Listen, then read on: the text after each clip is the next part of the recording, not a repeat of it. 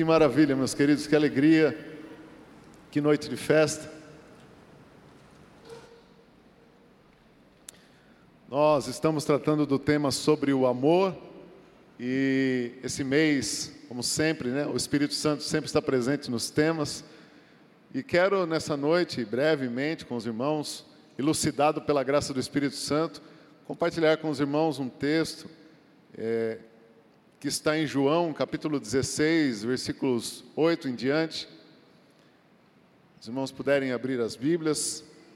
No Evangelho de João, Evangelho de João, capítulo 16, dos versos 8 em diante. Só alguns versos. O tema dessa mensagem é o amor que convence. O amor que convence. Amém? Glória a Deus. A palavra de Deus diz assim: quando ele vier, quando ele aqui, a Bíblia se refere ao Espírito Santo, né? Jesus ele dá, é, no contexto, né? Jesus começa falando sobre a sua partida, e ele fala que se ele não for, o Espírito Santo não vem.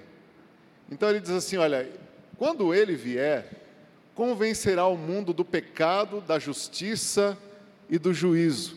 Repita comigo: pecado, justiça e juízo. Próximo. Do pecado, porque não creem em mim. Da justiça, porque vou para o Pai e não me vereis mais.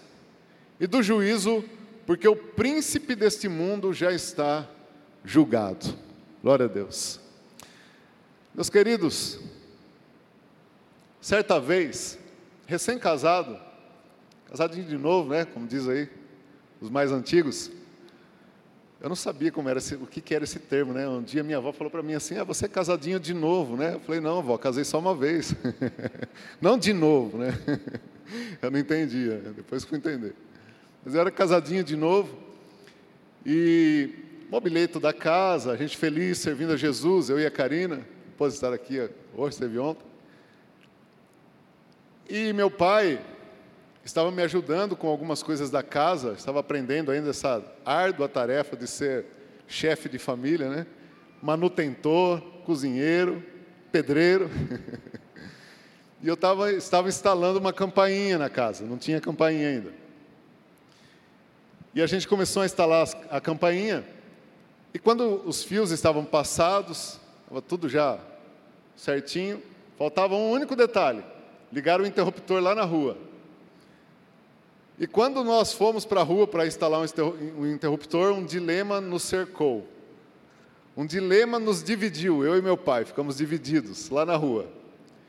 Eu tinha uma teoria sobre como ligar as fases da energia no interruptor, meu pai tinha outra. Ninguém é eletricista, né? Dois curiosos, dois metalúrgicos. Dois metalúrgicos querendo instalar uma campainha e com discussão saber qual lado da fase ia no interruptor. Imagina o que, que deu, né? Meu pai, mais experiente, falou: Não, filho, já instalei várias campainhas, é assim. Eu disse: Pai, na faculdade eu aprendi que é assim. É, engenharia mecânica ensina um pouquinho de elétrica, não é bem básico, bem básico, mas ensina. E eu teimei com ele. Obviamente, o mais teimoso prevaleceu, na hora que ligou, fiquei convencido de que ele tinha razão, né? Precisei comprar outra campainha. Queimou, explodiu a campainha, não sobrou nada. Por que, que eu estou contando isso para os irmãos? Não é tarefa fácil convencer alguém, dissuadir alguém ou persuadir alguém sobre algum fato, alguma decisão tomada, não é verdade? Já tentaram convencer alguém de voltar atrás da decisão tomada é uma árdua tarefa, sim ou não? Árdua tarefa. Né? É muito difícil. Em várias áreas da vida, né, nós vamos encontrar pessoas fazendo coisas que, segundo a nossa visão, não é boa. Segundo a nossa visão. Os estudiosos das relações humanas entendem que em toda sociedade organizada sempre haver, haverão dois grupos os progressistas e os conservadores. E essa briga vai ser eterna, porque uns acham. É, eu, eu, vi um exemplo sobre progressista e conservador, achei o máximo. Você vai num restaurante mediterrâneo, onde tem comida tradicional, proteína que a gente conhece, filé mignon, salmão, mas tem também polvo, lula, essas coisas. O conservador, na dúvida, vai pedir o quê? Filé mignon. O progressista vai pedir o quê? Polvo, lula, lesma, tudo que tiver lá. Então, essa é uma ideia bem básica dessa complexidade que é a sociedade organizada democrática. Mas, não é sobre isso que o Espírito Santo veio nos convencer. Não, não é sobre esse tema. Jesus deixa bem claro que a tarefa, a missão, o ministério do Espírito Santo é nos convencer de três pilares fundamentais para que a graça se estabeleça em nossas vidas. Três pilares que fazem parte do fundamento da graça, da fé em nossas vidas. Esses três pilares envolvem a nossa transformação, a graça e a, e a revelação de Deus na nossa vida pecado, justiça e juízo. Então, o Espírito Santo tem uma grande e sublime, maravilhosa missão na terra: convencer o homem, Jesus disse, convencer o homem do seu pecado, da justiça de Deus e do juízo de Deus. Amada igreja, o ladrão um ladrão que passa a trabalhar dignamente, um mentiroso que abandona a mentira e se torna confiável, respeitável entre a sua família, no seu trabalho, na sociedade, no círculo social onde ele vive. O idólatra, que passa a exercer a fé somente com os seus olhos fechados e as suas mãos estendidas. O adúltero que se torna fiel marido, amoroso, companheiro, responsável. A prostituta que passa a oferecer o seu corpo em adoração e não mais em prostituição. O egoísta, corrupto, que se torna justo, solidário com os pobres. O viciado, que abandona as drogas, o álcool, o cigarro e passa a viver de forma saudável. Como explicar isso? Como a ciência explica isso? Como os cientistas, os pesquisadores do comportamento, comportamento humano podem explicar isso sem uso de medicamento, de drogas, de química e de internação? Como alguém explica essa mudança essa transformação no ser humano, no homem, sem os métodos clássicos usados pela ciência. Se torna impossível. É por isso que a igreja, mesmo perseguida, é tão importante numa sociedade. É por isso que a igreja, mesmo caluniada, mesmo não compreendida, ela é aceita e continuará aceita, porque ela é muito importante principalmente para os governantes, porque a igreja tem essa. Eles não sabem o que é, nós sabemos. A igreja tem esse poder de recuperar aquilo que o sistema não consegue recuperar de jeito nenhum. O sistema tenta, mas só remedia. Toma aqui uma tarja preta. Aí o camarada passa a vida inteira assim, ó.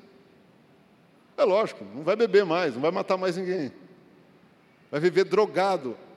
Mas não é isso que acontece para aqueles que estão sobre o poder do Espírito Santo. Não. Ele não só passa a ter uma vida melhor, uma vida de mais qualidade, mas ele passa a ter uma vida abundante, verdadeira, porque quem faz isso?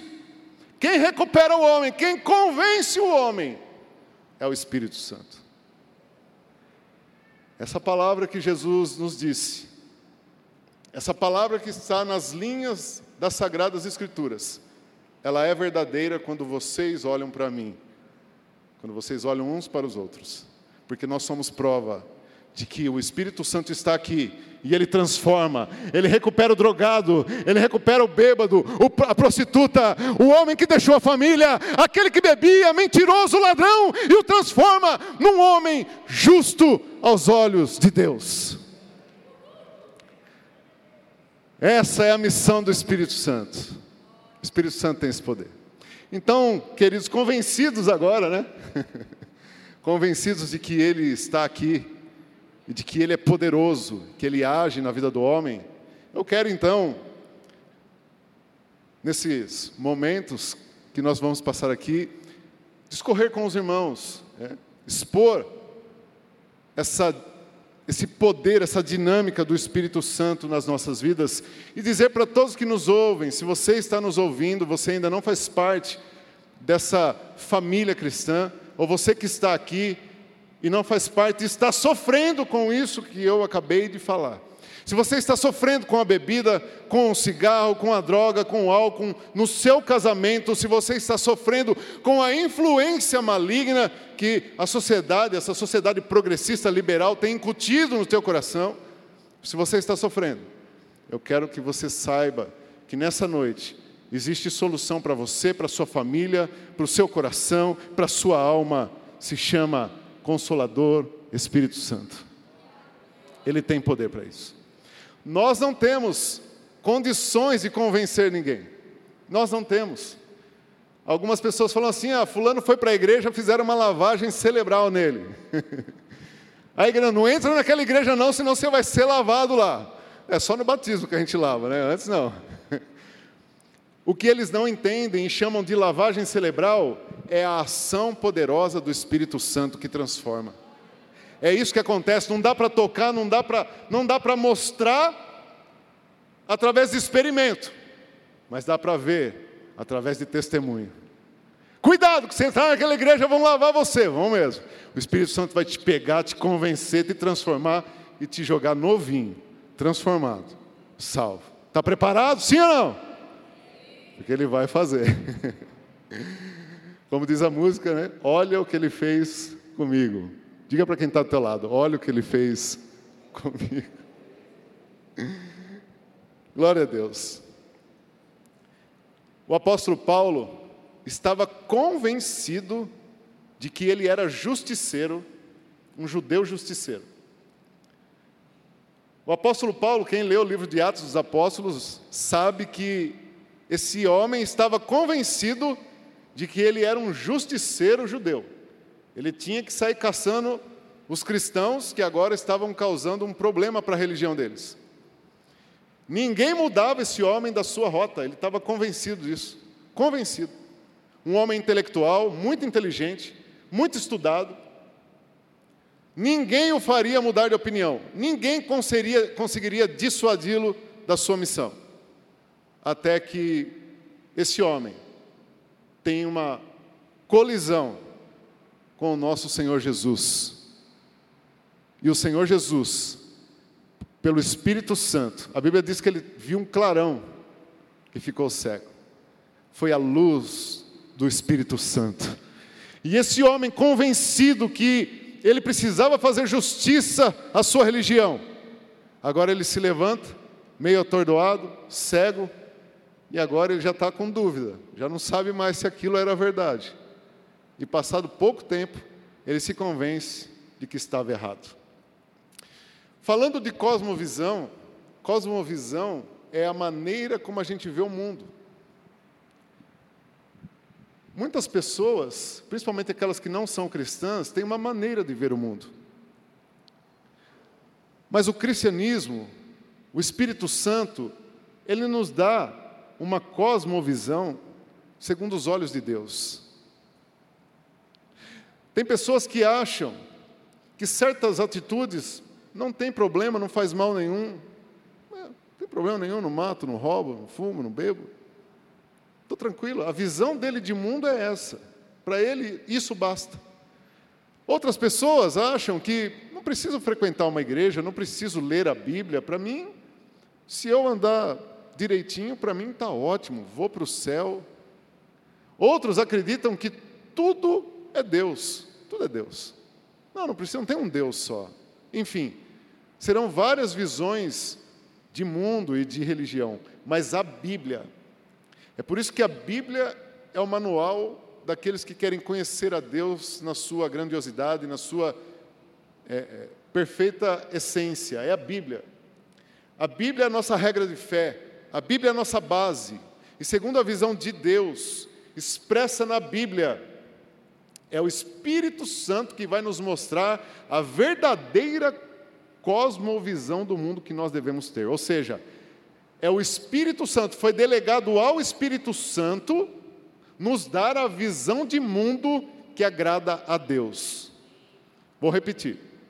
Muitas pessoas têm uma visão de mundo diferente, isso é discutido amplamente na filosofia, enfim. Mas para nós que conhecemos a graça, conhecemos o Senhor, só na Bíblia nós vamos ter, através do Espírito Santo, a visão de mundo que agrada a Deus. Amém? Então o Espírito Santo nos convence primeiro do quê? Quem lembra? Do pecado.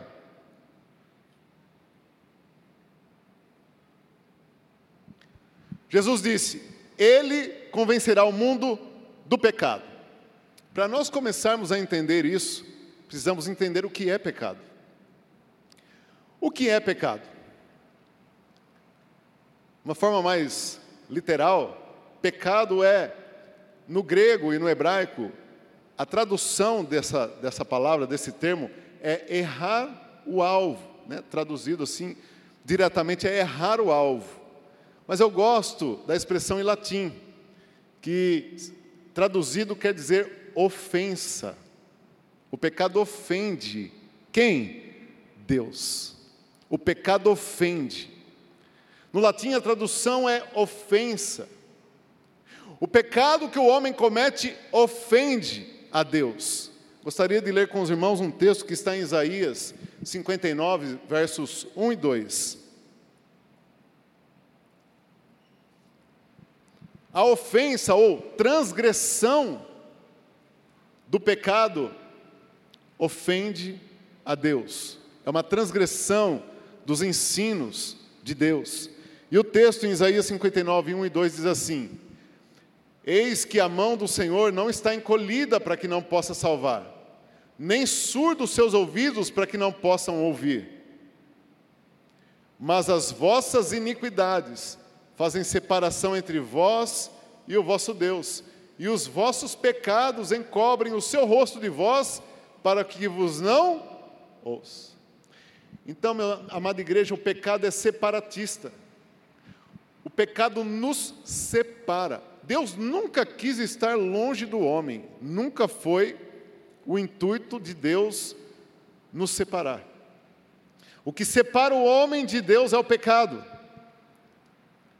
É o pecado que faz com que Deus não consiga atender às nossas necessidades, como deveríamos, por conta do pecado.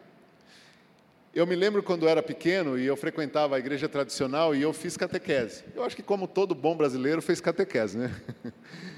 E lá na catequese, eu tinha essa dúvida: o que é pecado? E um dia lá o catequista abriu a Bíblia para mim e ele disse assim para mim, Êxodo capítulo 20, versículo 1 ao 17, ele pontuou para mim os dez mandamentos. Ele disse assim para mim, Didi, se você conseguir evitar para errar, cair nesses dez erros, você está agradando o Papai do céu. É só evitar esses dez erros aqui e está tudo certo. E durante muito tempo eu tentei, ó, confesso que eu lutei, mas não consegui. Na verdade, depois, entendendo melhor, estudando mais a Bíblia, a gente percebe, amada igreja, que os dez mandamentos são parâmetros.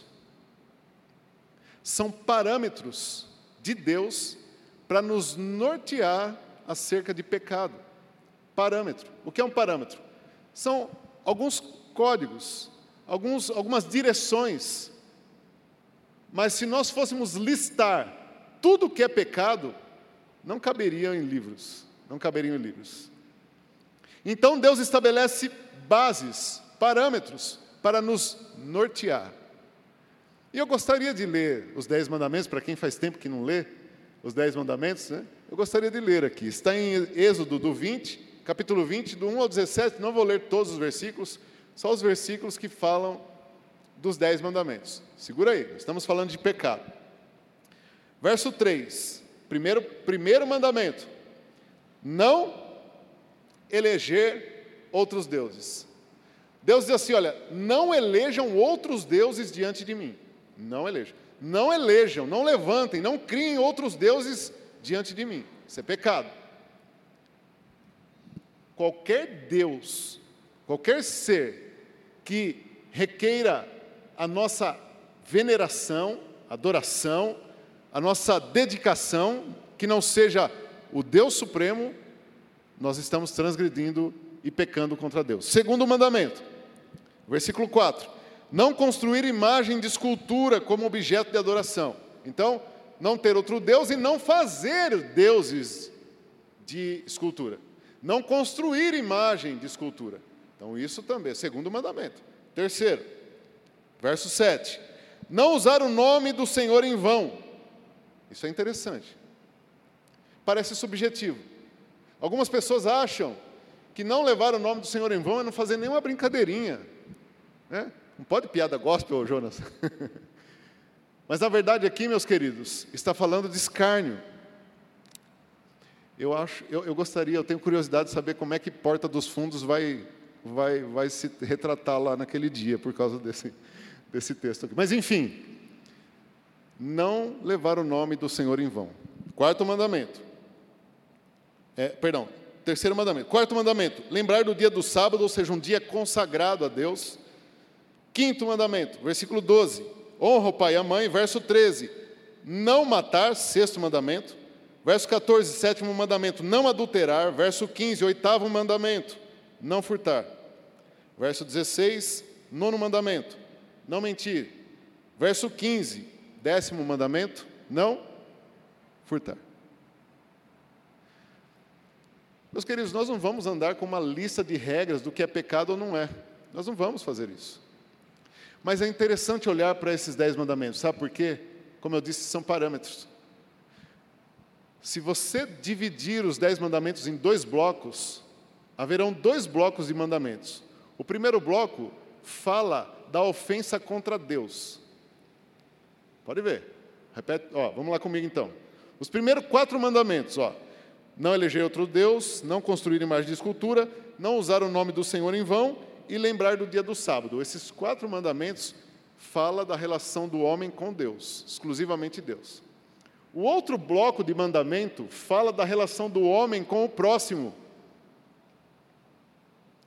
O segundo bloco de mandamento vai tratar da relação do homem com o próximo. Vamos lá. Quinto mandamento: honrar pai e mãe. Pai e mãe são é o próximo, sim ou não? pai e mãe, não matar, não adulterar, não furtar, não mentir, é, não furtar, e o verso 15, o 15 não furtar, volta um, por favor. Não adulterar, o próximo, o anterior. Não matarás. Esses, esse outro bloco aqui trata da nossa relação com o próximo. E meus amados, é interessante que Jesus, quando ele vai falar sobre os dois grandes mandamentos, é sobre isso que ele está falando.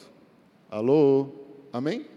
Olha, Jesus, quando fala lá em Mateus, quais, ele é questionado, mestre, quais são os dois maiores mandamentos? Ele diz assim: o primeiro, amar a Deus sobre todas as coisas, e o segundo, o teu próximo como a ti mesmo. Jesus estava resumindo para nós o que é importante e o que nos livra do pecado. Ou seja, se eu não pecar, se eu não pecar contra o meu próximo e não pecar contra Deus, eu não cometo pecado. Então, não cometer pecado é não pecar contra Deus e contra o próximo, está tudo certo. Mas como fazer isso? Como deixar de fazer isso? Implicitamente, não pecar contra o meu próximo, como eu disse, não dá para fazer uma lista, mas só para a gente discutir aqui. Falar mal do meu próximo é pecado, sim ou não? Pensar maldade acerca do meu próximo é pecado, sim ou não? Sim. tudo que ofende o próximo é pecado. E tudo que ofende a Deus é pecado. Então, como que nós vamos fazer para não pecar? Não tem como, se não for através da ação do Espírito Santo. É impossível. É impossível não pecar sem a ação do Espírito Santo. É por isso que Jesus nos resume os mandamentos em dois, para que entendamos que tudo diz respeito ao próximo e a Deus. Tudo. Tudo que fazemos e que ofende e que nos separa de Deus diz respeito ao próximo e a Deus. Isso é pecado. Mas nós não vamos conseguir vencer essa luta contra o pecado se não for convencidos pelo Espírito Santo. Amém, igreja? Paulo diz assim: olha, o bem que eu quero fazer eu não faço, mas o mal que eu não quero, esse eu acabo fazendo. Por mais que alguém não queira ofender o próximo, eu, eu já ouvi pessoas dizerem assim, mas eu não queria fazer aquilo, de coração. Eu já vi pessoas de coração dizer, mas não era a minha intenção, eu, eu perdi a cabeça na hora e, e acabei cometendo um erro. Na minha fraqueza eu eu fiz. Eu não queria brigar com aquela pessoa, eu não queria, eu não queria enganar aquela pessoa, mas na minha fraqueza eu enganei, eu não queria mentir, eu menti. Eu não queria. A mentira é interessante, queridos, que a mentira ela sempre nos livra de um problema muito sério. A gente está diante de um erro, cometemos um erro, envergonhados pelo erro que cometemos, e a gente fica entre um dilema: contar a verdade, sofrer a vergonha, passar vergonha, ou omitir, contar uma mentira e sair bem, ninguém vai saber. Sem a ajuda do Espírito Santo, a mentira vai ser o recurso mais plausível nesse momento. Sim ou não? Precisamos ser convencidos de dentro para fora. Por mais que você tente convencer alguém do seu erro, do seu pecado, por mais que você fale, é por isso que Jesus disse assim: olha, o consolador vai convencer o mundo de pecado, o mundo do pecado, porque eles não creram em mim. Olha que forte que é isso, igreja.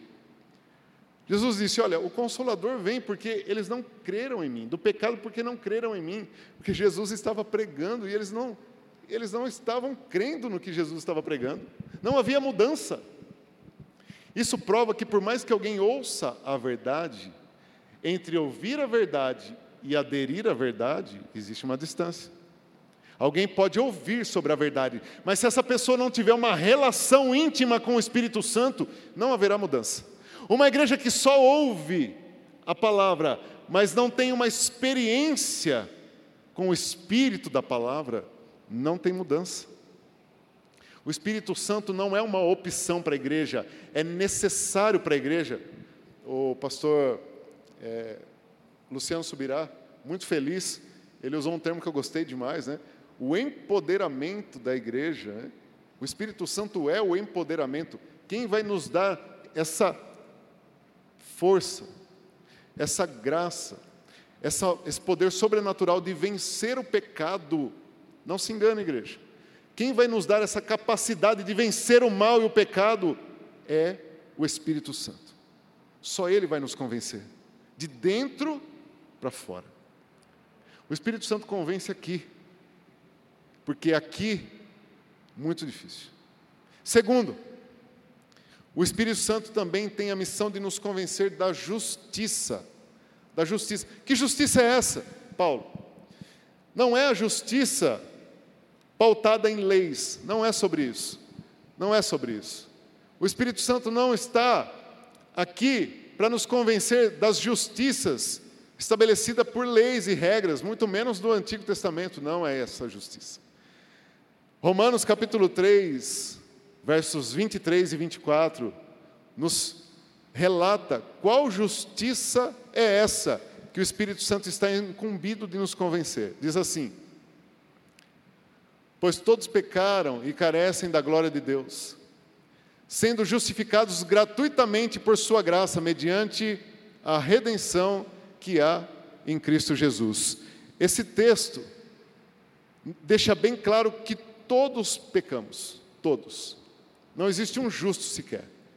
E nós carecemos da graça, nós carecemos, justificados gratuitamente por Sua graça, mediante a redenção que há em Cristo. Ou seja, existem pessoas que acreditam piamente que por fazer boas obras serão, serão livres da condenação e do juízo de Deus. Muitas pessoas estão convencidas de que só porque elas fazem boas ações, elas são caridosas, elas cuidam dos doentes, elas, elas estendem as mãos para os necessitados. Muitas pessoas estão convencidas de que porque são assim, estão, estão isentas da condenação. E é sobre, esse, é sobre essa ótica que, Jesus, que o Espírito Santo vem nos convencer de que nós estamos enganados. Ninguém será salvo porque é bonzinho, porque de bondade não existe nada em nós, né? Aparência sim, na nossa natureza humana. O Espírito Santo vem convencer o homem de que ele só será salvo por conta da justiça de Deus. Jesus é a justiça de Deus. Ou seja, um justo veio à terra, morreu em nosso lugar para nos dar direito a, e acesso a Deus livremente, gratuitamente, sem nada fazer. O Espírito Santo precisa nos convencer de que não precisa fazer nada. Eu vou usar mais um exemplo de quando eu era pequeno, lá no catecismo. que quando eu fiz aquela bendita primeira comunhão, eu fui obrigado a pagar umas penitências lá, sabe, Jonas? Eu perdi as contas, né, de quantas orações eu fiz lá.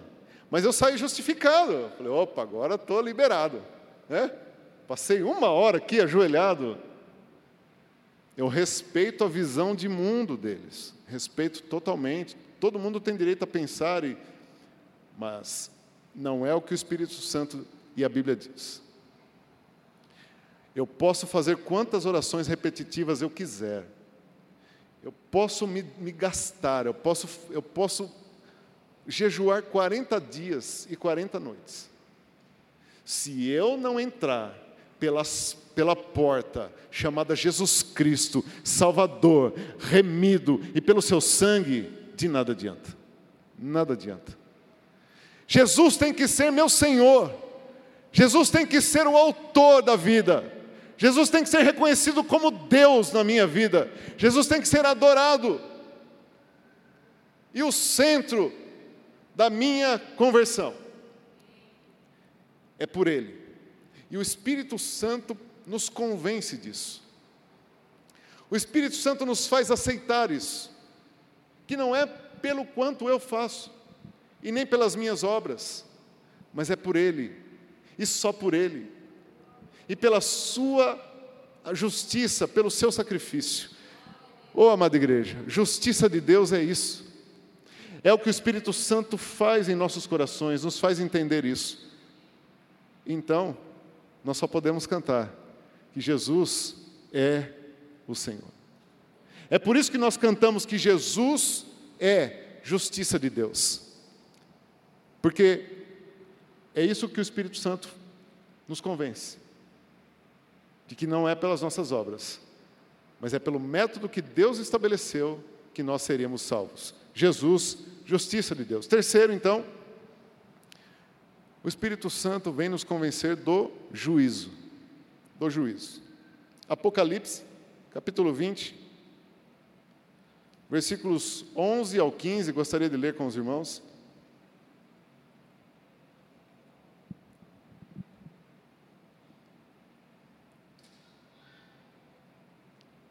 Apocalipse capítulo 20, versículo 11 ao 15, diz assim: É isso mesmo. Vi um grande trono branco e aquele que nele se assenta, de cuja presença fugiram terra e o céu, e não se achou lugar para eles. Vi também os mortos, os grandes e aos pequenos, postos em pé diante do trono. Então se abriram livros. Se abriram livros. Ainda outro livro, o livro da vida, foi aberto. E os mortos foram julgados segundo as suas obras, conforme o que se achava escrito nos livros. Deu o mar os mortos que nele estavam, a morte e o além entregaram os mortos que neles haviam, e foram julgados um por um segundo as suas obras. Então, a morte e o inferno foram lançados para dentro do lago de fogo. Esta é a segunda morte, o lago de fogo. E se alguém não foi achado inscrito no livro da vida, esse foi lançado para dentro do lago de fogo. Juízo.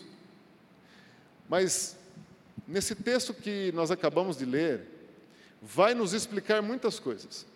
Talvez você possa pensar assim, você que já está muito tempo aqui na igreja, já frequenta os cultos, serve a Deus, você pode pensar, mas será, Paulo, que alguém, será que alguém acredita que por suas obras consegue se justificar? Existe uma religião que pensa assim, meus amados. Não só uma pessoa, tem uma religião que pensa assim. Que por fazer boas obras serão salvos. Mas esse texto, o texto do juízo, o texto daquele dia, o dia da nossa vitória, o dia em que vai valer a pena, nós vamos dizer, valeu a pena toda a perseguição, valeu a pena todo o sacrifício, valeu a pena, valeu a pena servir, adorar, se manter firme. Nesse dia, a Bíblia diz que vão abrir livros, vários livros. E o que está escrito nesses livros, amada igreja, que nós acabamos de ler? As obras daqueles que não foram escritos no livro da vida. Grandes e pequenos. E não é na estatura, não, viu, Ju? Poderosos e simples. Pessoas ricas e pobres. Grandes e pequenos estarão lá naquele dia para prestar conta porque acharam que podiam se salvar pelas suas obras. Negaram Jesus, negaram o Filho de Deus e acharam que por suas obras podiam se justificar. Não adoraram a Cristo, não receberam Jesus, não quiseram ser humildes, não quiseram reconhecer a simplicidade do Evangelho, porque Jesus é muito simples para eles.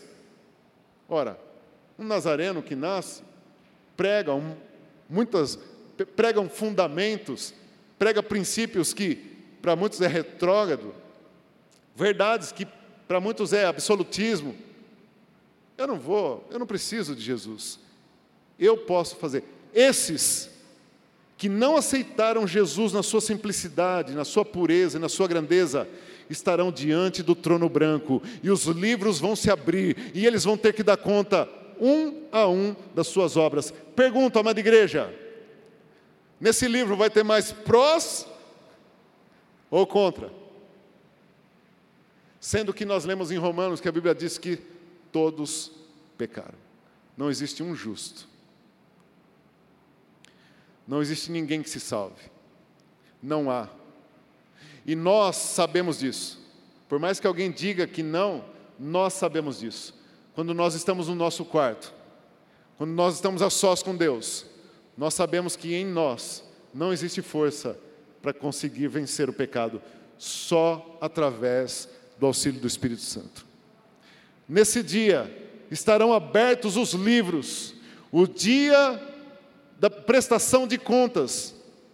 O Espírito Santo está hoje, igreja, entre nós, os que nos ouvem. O Espírito Santo está entre nós, ele ainda age entre nós.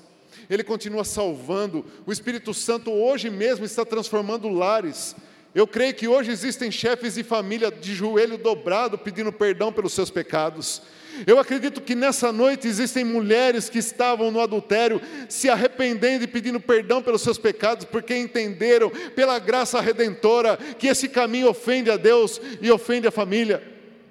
Eu acredito que nessa noite existem homens que estavam andando de forma corrupta, andando no engano, roubando dinheiro alheio, nesse momento estão prostrados, chorando, arrependidos. Por que eu acredito nisso? Porque o Espírito Santo continua entre nós, ele continua a fazer a obra, ele continua transformando, ele ainda está entre nós, mudando os corações, mudando a visão, mudando a mente dos homens, fazendo a sua missão. Então ainda é noite de salvação. Essa é noite de salvação. É noite dos homens entenderem que por suas próprias obras não conseguirão alcançar o céu, por suas próprias forças não vão conseguir agradar a Deus, por suas próprias maneiras nunca vão alcançar a santificação e a justificação. Essa é uma noite que o Espírito Santo tenta de todas as maneiras nos convencer de que haverá um juízo. Jesus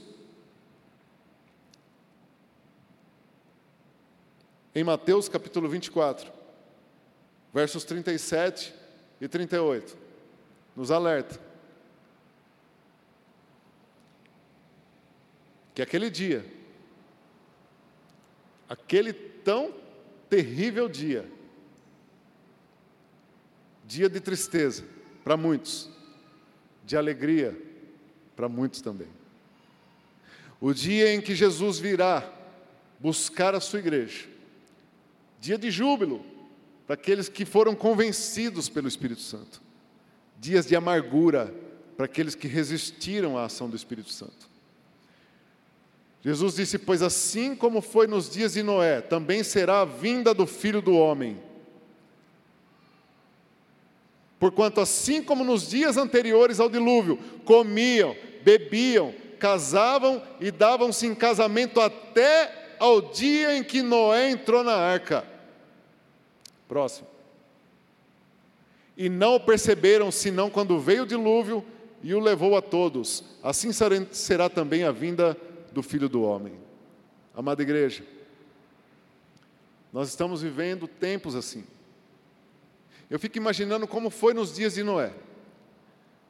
Aquele homem construindo aquela arca enorme, sozinho, ele e a família, madeira em cima de madeira, anos a fio ali, anos.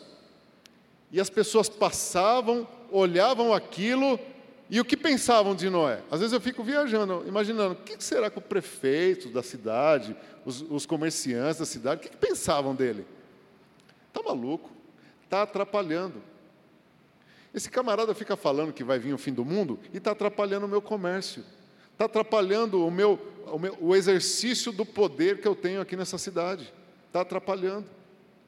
Não é diferente do que nós vivemos hoje, igreja. Muitos acreditam que a igreja está atrapalhando. Muitos acreditam que o Espírito Santo está atrapalhando, lutando para convencer o homem de que haverá um juízo. Mas repentinamente, repentinamente, assim como foi nos dias de Noé, veio o dilúvio e, e, e, arrastou todo mundo, será também o dia em que Jesus voltará, e Ele está às portas. Os sinais, todos os sinais apontam para a vinda de Cristo, todos eles. Ficaríamos aqui a noite inteira elencando um a um. É farto, é vasto, a quantidade de sinais que pré-anunciam a vinda do nosso Senhor e Salvador Jesus é vasto. Mas mesmo assim, muitos tampam os ouvidos e fecham o coração para o insistente Espírito Santo que tenta convencê-los de que está chegando o fim. Meus irmãos, pai contra filho, filho contra pai, a desonra, a, a falta de amor. Jesus disse que por se multiplicar a iniquidade, o amor se esfriaria nos últimos dias. E os sinais da natureza? E o anúncio que a própria natureza tem dado de que Jesus está voltando? E o Espírito Santo continua insistindo em convencer o homem de que nosso descanso não é aqui. Não se apeguem a esse mundo, porque não é aqui o nosso descanso. O nosso descanso é na pátria celestial. Existe um lugar melhor, existe um lugar melhor, existe um lugar muito melhor que não há choro, não há pranto, não há dor. Não se iluda! Não é aqui. Existe um lugar sublime para estarmos. Mas para isso, precisamos deixar esse Espírito Santo que nos convenceu, que me convenceu me lembro, igreja, o dia em que eu estava jovem ainda. Me permitam dar mais um testemunho. Jovenzinho ainda. Eu tinha 22 anos. Eu comecei a namorar com a Karina, ela tinha 14 anos. Olha, se fosse hoje era pedofilia, pastor. Eu tinha 17, né? Então. 22 anos e tantas crises existenciais na minha vida, eu questionava tantas coisas, vivendo aquela vida de pecado, cresci no mundo de pecado, a família também, os pais, os avós, enfim. Mas haviam crises existenciais dentro de mim, haviam lutas internas que eu não conseguia vencer, o pecado que eu não conseguia vencer, desejos que eu não conseguia vencer, por mais que eu, eu não queria aquilo, mas era mais forte do que eu. E eu estava numa crise numa crise com aquele monte de pecado que estava me perturbando a mente, e na carne eu estava sentindo aquilo, pelos valores que aprendi com os meus pais, eu não deveria fazer, mas a tentação era muito forte, e eu acabava fazendo. Essa luta interna estava me consumindo, igreja. Vivendo nas drogas, destruindo meu corpo, até que um dia, um dia, eu levei meu carro no mecânico quando meu pai me indicou, era um cristão, um homem de Deus. E naquele dia, eu nem estava pensando em ler Bíblia naquele dia. O que eu mais queria era sair dali com meu carro e para bagunça. Mas naquele dia, aquele homem perguntou para mim, filho, ele me lembra muito o pastor Narciso, muito parecido. Ele disse, filho, Aonde você vai com esse carro hoje? Eu falei, ah, não sei, eu vou sair. Ele falou, você não tem um tempinho para a gente conversar? Eu falei, tenho. Você já ouviu falar de Jesus? Eu falei, já sim, eu sou católico. Tal. Ele falou assim, não, não. Eu estou dizendo, você ouviu falar de Jesus, Salvador, que te perdoa, que te cura, que cura esse problema que você está no teu coração. Igreja, eu comecei a chorar. Ninguém tinha contado para ele, ele não me conhecia. Mas naquele momento, eu fui tomado pelo Espírito Santo que me abraçou. Naquele momento, o Espírito Santo me envolveu, me envolveu e começou a me convencer de que tudo que eu estava fazendo não era bom. Mas Ele não só me convenceu, Ele me capacitou para vencer tudo aquilo que estava me consumindo. Naquele dia, eu saí de lá outro homem por conta da capacitação que o Espírito Santo me deu. Meus amados, eu voltei para as amizades, eu voltei para a minha família, voltei, mas já não era mais eu. Cristo estava em mim. Quero que a igreja se coloque de pé em nome de Jesus.